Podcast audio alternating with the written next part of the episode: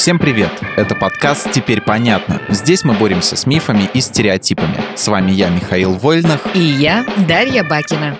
Мифы о сне, которые могут навредить. Обожаю сон. Поспать это так прекрасно, как и поесть, только бесплатно. Но знаешь, все вот эти вот успешные люди почему-то рассказывают, как встают с рассветом и тратят утро на спорт, чтение и что-то этому подобное. Не знаю, как ты, но я не могу заставить себя вставать в 5 или 6 утра. Это выше моих сил. А это и не обязательно. Пяти часов сна в сутки на самом деле недостаточно. Не верь в обратное.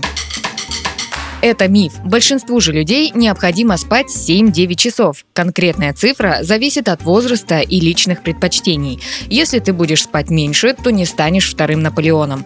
Скорее заработаешь гипертонию, увеличишь риск сердечного приступа, депрессии, диабета и ожирения, а также причинишь серьезный вред своим когнитивным функциям. Не надо так. Отлично, ты меня успокоила. Буду спать столько, сколько хочу. Не хочется же причинить серьезный вред своим когнитивным функциям. Ну, ну, ты так-то тоже не увлекайся. Чем больше сна, тем лучше. Это очередной миф. И уже другая крайность. Есть исследования, которые говорят нам, что постоянный недосып даже после 8-9 часов сна – это признак сердечно-сосудистых заболеваний. Кроме того, ученые установили, что у любителей поспать риск преждевременной смерти был на 30% выше, чем у тех, кто спал достаточно, но не больше 9 часов. Так что это так же вредно, как недосыпать. Как я не люблю все эти рамки и ограничения ограничения. А что если в будни нормально выспаться не выходит? Можно же на выходных компенсировать, да? Нет, это тоже миф. Исследование Гарвардской медицинской школы показало, что доспать пропущенное время невозможно.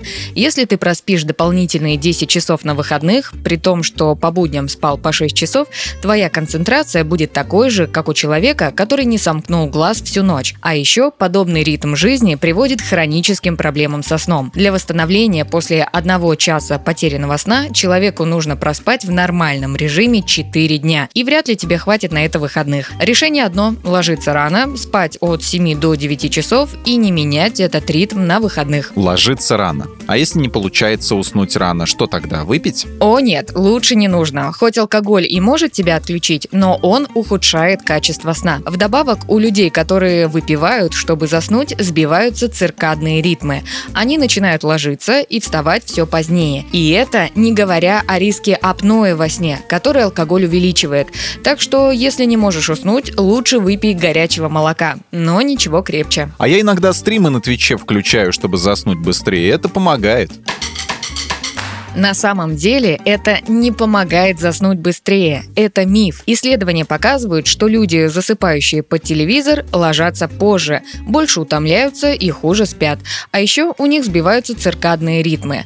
Свет от экрана не дает полноценно заснуть. Для здорового сна нужна полная темнота. Так что в итоге включенный телевизор приносит больше вреда, чем пользы. А я все равно не люблю засыпать в тишине. Ну, тогда ты можешь запустить на смартфоне запись белым шумом или еле или слышными разговорами. Это лучше. А это идея. Окей, теперь мне все понятно.